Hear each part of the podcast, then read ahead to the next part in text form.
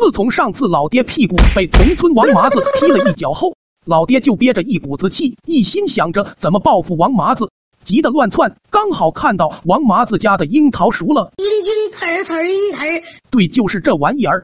立马拉上我，乘着大家睡午觉，我俩悄悄从院墙爬了进去。进到院子，我负责上树摘桃，老爹居然在下面玩起了游戏。玩到一半，老爹伸手让我停下，他脱了裤子就开始炸油条。难怪老妈说老爹赖驴上磨屎尿多。我在树上无聊至极，左顾右盼，看到院子不远处王麻子的爱犬，虽然他一声不吭。